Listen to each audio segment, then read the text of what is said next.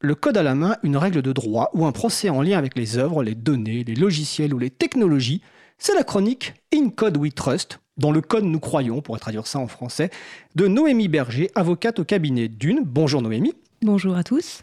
Alors le sujet de la chronique du jour va porter donc sur le RGPD, Règlement général sur la protection des données. Effectivement, donc euh, aujourd'hui nous fêtons les un an du règlement relatif à la protection des personnes physiques à l'égard du traitement des données à caractère personnel et à la libre circulation de ces données, le RGPD. Bon, en vrai, ce n'est pas vraiment son anniversaire, car même si le RGPD est applicable depuis le 25 mai 2018, c'est un texte qui est connu, publié depuis le 27 avril 2016.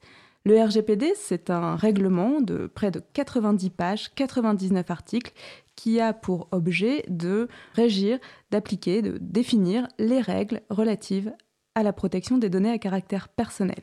Ce règlement, il abroge une directive du 24 octobre 1995 et il a pour objectif d'unifier le droit sur la protection des données dans l'ensemble de l'Union européenne.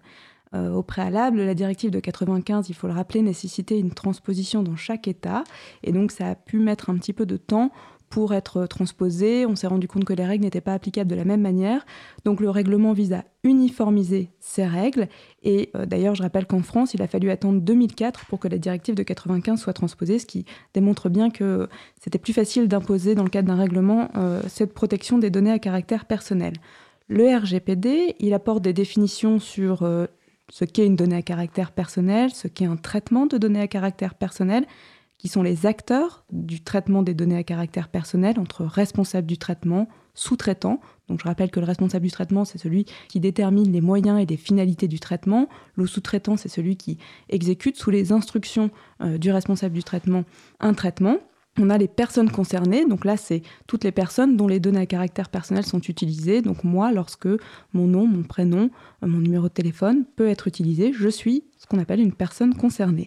Euh, le règlement va définir à la fois les, les, règles applicables et puis il va encadrer aussi les conditions dans lesquelles les traitements de données à caractère personnel vont intervenir.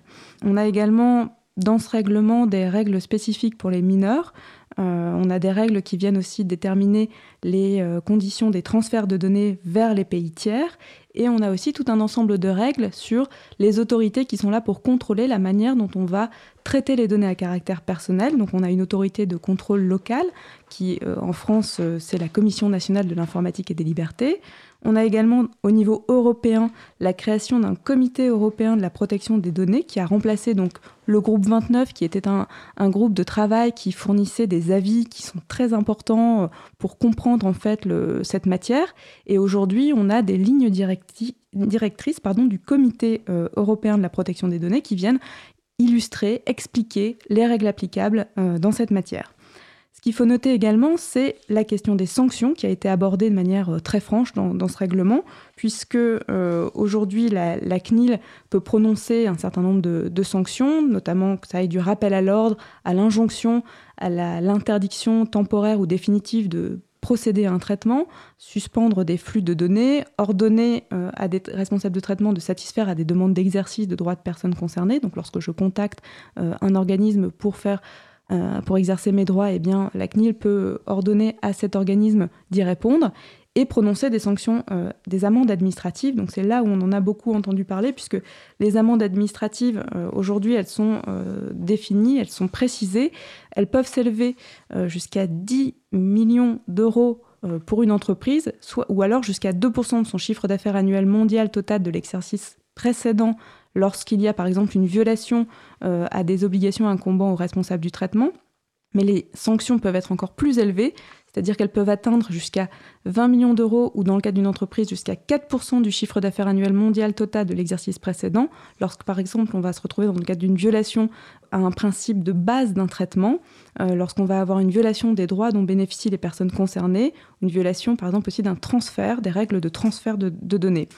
Donc pour l'année 2019, euh, je pense que la sanction qu'on peut retenir, c'est celle qui a été prononcée par la CNIL le 21 janvier 2019 à l'encontre de Google, qui a condamné donc à une sanction de 50 millions d'euros pour un manquement à la transparence, un manquement à l'information et une absence de consentement valable pour la personnalisation de la publicité.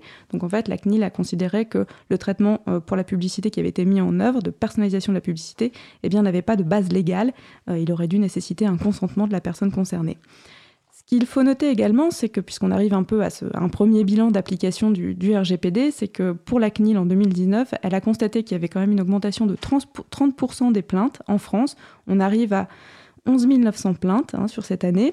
Euh, au niveau européen, c'est 144 376 plaintes qui ont été portées euh, relativement à, des plaintes sur la protection des, données à caractère personnel.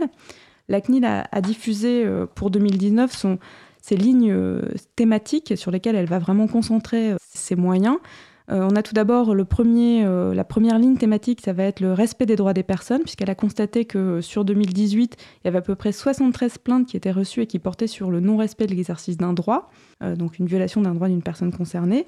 Donc là, elle veut s'assurer qu'en fait, les organismes eh bien, assurent une véritable application des droits dont disposent les personnes concernées que ce soit des droits qui étaient existants avant le RGPD ou des nouveaux droits. Elle va également euh, apporter une vigilance particulière au traitement des données des mineurs, euh, puisqu'elle elle indique sur son site que c'est un public vulnérable et donc qui nécessite une protection particulière, notamment au regard des diverses problématiques liées aux réseaux sociaux ou également à la mise en œuvre de traitements biométriques dans les écoles. Donc voilà, c'est une deuxième ligne pour, pour, la CNIL. Et enfin, euh, le troisième point, qui est un point assez intéressant, qui concerne la répartition des responsabilités entre le responsable du traitement et le sous-traitant. Euh, puisque euh, il est vrai que euh, on a vraiment dans le RGPD une définition des acteurs en deux parties, c'est-à-dire soit on est responsable du traitement, soit on est sous-traitant. Alors il y a une troisième possibilité, c'est d'être responsable conjoint du traitement lorsqu'on traite des données à caractère personnel. Et on se rend compte en pratique que c'est pas toujours évident de délimiter le rôle de chacun. Et donc c'est pour ça que je pense que la CNIL va essayer d'apporter un peu des, précisions pour euh, encadrer euh, les, qualifications de, chacun, et notamment dans un point de vue contractuel, parce que c'est souvent dans les contrats qu'on retrouve un peu des difficultés de, qualification. Bon, évidemment, il n'y a pas que ces trois thématiques hein, qui sont abordées par la CNIL, puisqu'elle continue à poursuivre ses missions diverses et qu'elle euh, est toujours saisie sur les, sur les réclamations, les signalements, elle mène les enquêtes qu'il faut. Dans le RGPD, pour en revenir un peu au RGPD, on a également constaté un renforcement des conditions du consentement, il y a de nouveaux droits qui sont euh, prévus euh, pour les personnes concernées, notamment un droit à la portabilité. Et on note également de nouvelles règles applicables pour la violation des données, donc notamment un process de notification à la CNIL sous un délai assez court, hein, qui est 70 heures après la prise de connaissance d'une violation. On a également cette notion de délégué à la protection des données qui est apparue dans le RGPD, qui vient en renforcement de ce qu'on appelait avant le correspondant informatique et liberté, euh, donc qui, était préexistant euh, au RGPD, mais là on a vraiment euh, renforcé la responsabilité des organismes pour prévoir qu'au sein de, cet organisme, on peut désigner une personne qui est vraiment chargée de vérifier la mise en conformité de l'organisme avec ce règlement et qui va vraiment avoir un rôle en totale indépendance vis-à-vis de son employeur pour prendre les mesures qui s'imposent pour s'assurer que, le RGPD est bien respecté et que la protection des données est effective. Donc euh, ce délégué à la protection des données, il faut savoir que depuis, euh, depuis l'entrée en vigueur du, RGPD, euh, la CNIL a noté 19 000 délégués à la protection des données qui ont été enregistrés sur, son site, qui ont été désignés donc par plus de 53 000 organismes. le RGPD a prévu également la réalisation d'études d'impact qui sont euh, euh, nécessaires lorsqu'on veut mettre en œuvre un traitement qui peut avoir des, euh, qui peut avoir des conséquences, qui peut engendrer des risques pour les droits des personnes concernées. Donc le fait de réaliser vraiment un travail en interne pour vérifier si ce traitement il va pas entraîner trop de conséquences trop lourdes. Donc on veut vraiment s'assurer que le responsable du traitement qui met en œuvre un traitement de données à caractère personnel va prendre conscience et va réfléchir aux conséquences de ce traitement de données à caractère personnel. Donc c'est vrai qu'en France, euh, on a euh, ce RGPD, il est d'application immédiate. On entend aussi souvent parler de la loi informatique et liberté. Donc il faut savoir que ces deux, euh, le règlement et la loi, eh bien, s'appliquent de manière conjointes. Hein. Il y a pas de l'un n'est pas plus fort que l'autre en termes d'application. La loi informatique et liberté, qui date du 6 janvier 1978, elle a quand même été modifiée en juin 2018 pour justement intégrer en fait et se mettre en conformité elle-même avec le, RGPD. On a une ordonnance du 12 décembre 2018 dont on attend l'entrée en vigueur qui devrait intervenir en juin et qui va euh, s'appliquer en même temps que euh, le nouveau décret d'application de la loi informatique et liberté.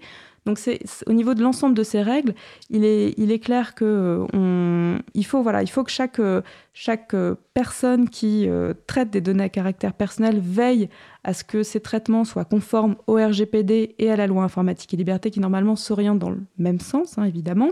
On doit donc en interne réfléchir à l'identification de ces traitements faire ce qu'on appelle une cartographie.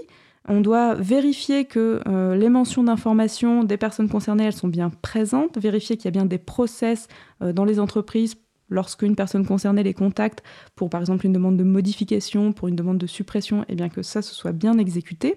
On met à jour ces contrats, évidemment.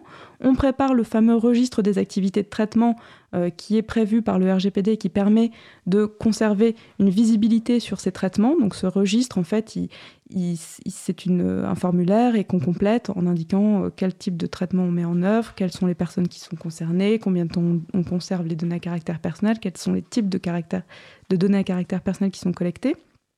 On peut faire également une feuille de route, hein, parce que c'est vrai que c'est pas toujours évident dans les entreprises eh bien d'intégrer toutes ces règles, donc faire une feuille de route, se conserver un peu des étapes pour ensuite transmettre l'information aussi à ses équipes opérationnelles, parce que c'est important que l'information soit diffusée, et puis euh, se former également, parce que c'est important, c'est une matière qui est aujourd'hui qui est incontournable dans une entreprise au même titre que euh, la comptabilité, que les règles de facturation une entreprise doit faire le nécessaire pour s'assurer que les données sont conservées de manière conforme au RGPD, qu'elles sont traitées de manière conforme au RGPD et à la législation.